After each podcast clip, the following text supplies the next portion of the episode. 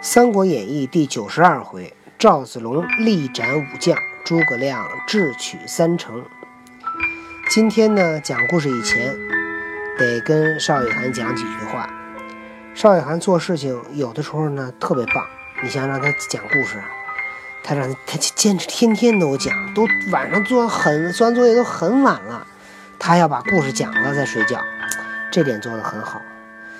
但是呢。有一个小小的地方可以做得更好的，作业做作业的速度要快一些。做作业速度怎么快呢？不能走神儿。今天我发现他做作业的时候，老憋着要看那书。爸爸妈妈不是说了吗？看书是好事儿，做完作业撒开了看。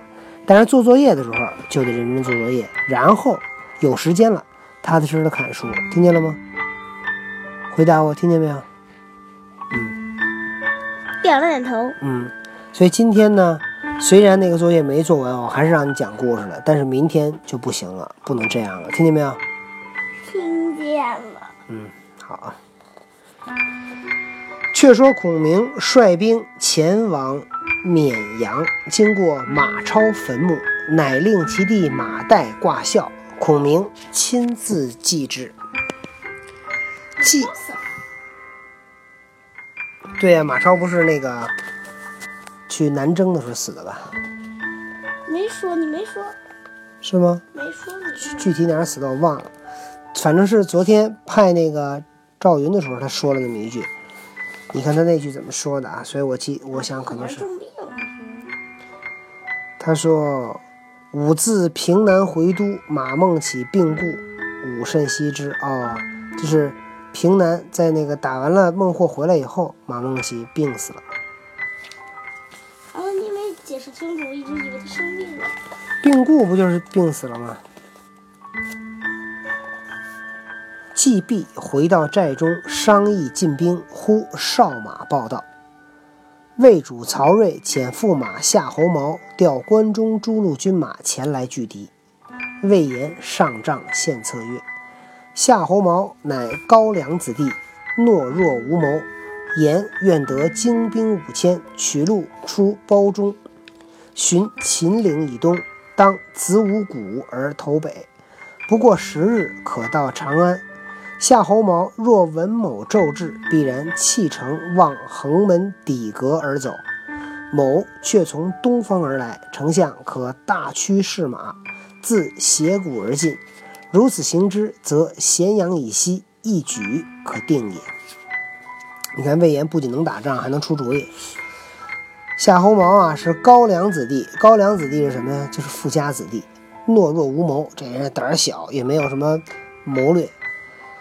你给我五千兵，我从包中出去，沿着秦岭往东走，到了子午谷，往北，不出十天，我就到了长安。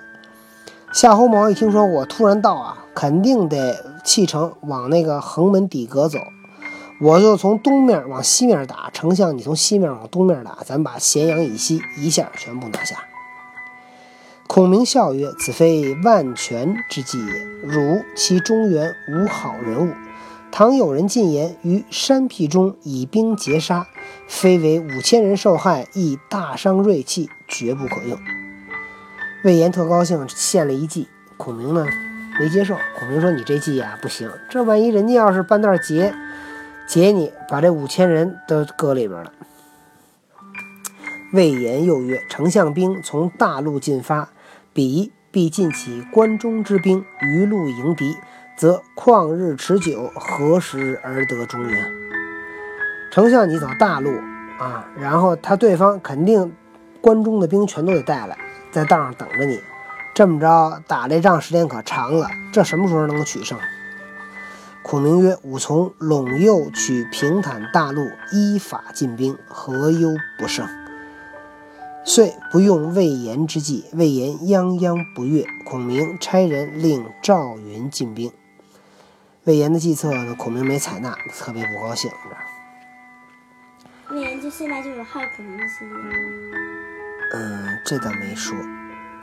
却说夏侯茂在长安聚集诸路军马，时有西凉大将韩德，善使开山大斧，有万夫不挡勇，引西羌诸路兵八万到来，见了夏侯茂，茂重赏之，就遣为先锋。德有四子，皆精通武艺，弓马过人。长子韩英，次子韩瑶，三子韩琼，四子韩琦。韩德带四子，并西羌兵八万，取路至凤鸣山，正遇蜀兵，两阵对圆。韩德出马，四子列于两边。德厉声大骂曰：“反国之贼，安敢犯吾境界？”曹魏的兵说：“这个西蜀的兵就肯定是反贼了。”赵云大怒，挺枪纵马，单逆韩德交战。长子韩英跃马而来迎，战不三合，被赵云一枪刺死于马下。次子韩瑶见之，纵马挥刀来战。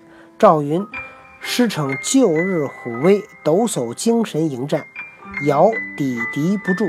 三子韩琼即挺方天戟，骤马前来夹攻，云全然不惧。枪法不乱，四子韩琦见二兄战云不下，也纵马抡两口日月刀而来，围住赵云。云在中央独战三将。哎，这有点像当时，呃，吕布三英战吕布。在哪儿啊？三英战吕布。虎牢关。对，虎牢关在现在哪儿啊？呃，山西和北京。在河南的荥阳，在郑州的西北。那地儿叫虎牢关，荥阳那地儿，别的没名儿，就是有一个虎牢关三英战吕布，这历史就记下，把这地儿都记下来了。云在中央独战三将，少时韩琦中枪落马，韩阵中偏将急出救去，云脱枪便走，韩琼按戟即取弓箭射之，连放三箭，皆被云用枪剥落。琼大怒，扔绰方天戟，纵马赶来，被云却被云一箭射中面门，落马而死。韩瑶韩瑶纵马举宝刀，便砍赵云，云弃枪于地，闪过宝刀，生擒韩瑶归阵。复纵马取枪，杀过阵来。韩德见四子皆丧于赵云之手，肝胆皆裂，先走入阵去。哟，这韩德。怎不给四个儿子四个儿子报仇啊？爸爸当的不是不不正直，不够意思啊！我估计他到了。西凉兵素知赵云之名，今见其英勇如昔，谁敢交锋？什么叫英勇？什么叫英勇如昔呀？非常厉害。什么叫如昔呀？十分。昔昔就是过去的意思，像过去一样勇猛。赵云马到处，阵阵倒退。赵云披马单枪往来冲突，如入无人之境。后人有诗赞曰：“一夕长山赵子龙，年登七十见奇功。独诸四将来冲阵，犹似党阳救主雄。”邓芝见赵云大胜，率蜀兵掩杀，西凉兵大败而走。韩德险被赵云擒住。弃甲步行而逃，得跑撒了撒丫子跑。云与邓芝收军回寨，之贺曰：“将军授以七旬，英勇如昨。今日阵前力斩四将，世所罕有。什么叫英勇如昨？英勇像以前一样。对，什么叫世所罕有？不懂。爸爸，他。”斩了三将，不是生擒一个没有？对呀，没有，而且也没有，其实没有斩三将。你看，把老大，老大是那个被一枪刺死于马下，对吧？这算死。然后呢？斩三将吗？这个韩琦，韩琦是老几啊？韩琦老四。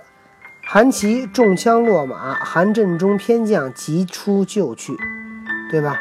韩琦是中枪。落马没有没有说死，那就是死了，没说死。然后韩琼是被赵云一箭射死了，韩瑶被生擒，对吧？杀一个是一枪刺死一个，箭射死一个，然后呢还给从马上给捅下来一个，还抓走一个。那个捅下来那个没有说死不死，是吧？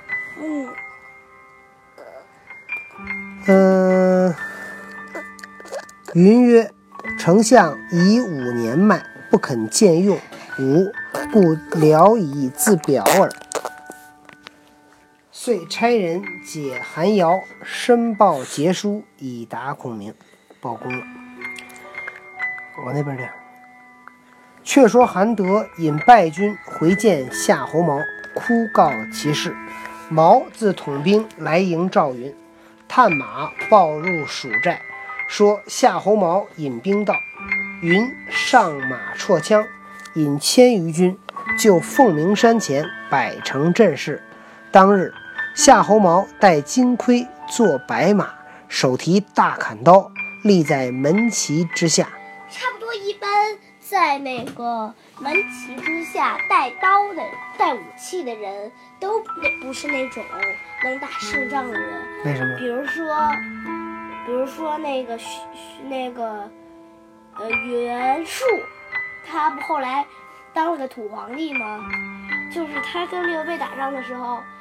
当时一切都金的，背上插两把大刀，结果那场他俩输了。所以我估计，打仗就是在门旗底下拿着武器的人都可能不是会赢。然后我估计一些打仗，他们都是要打仗了，从对方从自己帮他扛刀扛枪的人手里拿过自己的武器去一般是这样，就是如果是个将军。在这个门旗下是个将军，这可以，他是主将，他的将军就是打仗的。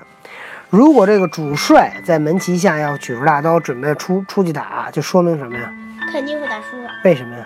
因为如果你主帅出去，主帅打输，主帅人头落地了，后面的人自动散了。对，如果是主帅亲自出马，说明这个主帅手底下没有可用之人，对吧？主帅是统领全军、指挥全军的，主将才是那个打仗的。所以将跟帅之间要这个各司其职。所以他这仗肯定打输了。见赵云挺枪跃马往来驰骋，毛欲自战，准备自己打。韩德曰：“杀吾四子之仇，如何不报？”纵马抡开，纵马。抡开山大斧，直取赵云。云愤怒，挺枪来迎，战不三合，枪起处，刺死韩德于马下。他找他耳朵去了。即拨马直取夏侯茂，毛慌忙闪入本阵。邓芝驱兵掩杀，魏兵又折一阵，退十余里下阵。毛连夜与众将商议曰。吾久闻赵云之名，未尝见面。今日年老，英雄尚在，方信党阳长坂之势。似此无人可敌，如之奈何？这才相信。都说赵云厉害，吹牛吧。党阳桥、长坂坡，他杀个七进七出，吹牛不可能。得，这下见着真的了，真厉害。七十岁的老头砍五个人，不是砍，枪刺五人。我估计参军丑，你说赵云拿的应该是矛，不是枪。矛就是那种直接在那捅那玩意儿简单，枪那玩意儿你还得挥砍劈 啥的。如果从哪边来讲，有可能是枪。赵云武功很好，张飞使的是矛。张飞使矛，张飞靠的是什么呀？靠的是力量。张飞肯定是块儿大。劲儿大，拿一个大粗铁棍儿、铁枪，矛就是矛，古代的矛都怎么拿着？知道，知道，就这样夹夹在胳膊这儿，然后两个人那枪矛一打，然后那矛往上面一伸，刺中对方。对，把那人从直接一刺中，直接从马上给挑下去了。但是如果每一次中，的重心就过去，那人一闪，再往你身上一刺，你肯定就掉下去。对。所以矛也是有很风，所以是有很大风险。对，所以矛跟枪的区别在哪儿呢？矛是适合远攻，就是两个马，然然后要冲锋的，你知道吗？两个人冲，加速，加速到那，加到一定速度。戚继光他那杆长枪，又利于远攻，又利于近手。那那个就不是一般的功夫了。对，戚继光那什么人啊？他出身于戚继光可是个武术大师嘛，对他爸就是搞火器的，他爸就是搞武术的，是吧？戚继光。然后这个这个矛就是两个人骑在马上，然后离很远，这个比然后咱俩打仗，我拿的是矛，哦啊嗯啊，还没碰上你呢就被捅出来了。这次该是但是问题是，使枪的人呢，一旦接近了，比如说你那矛一捅没捅着，咱俩一旦接近了，这会儿谁厉害了？使枪的，这次使枪厉害。。对，为什么使枪的厉害呢？因为使矛那矛太长了，转不过来，但是枪比较短，所以枪就耍得开，知道吧？还有一种使飞刀的，直接一扔就完了，那简单。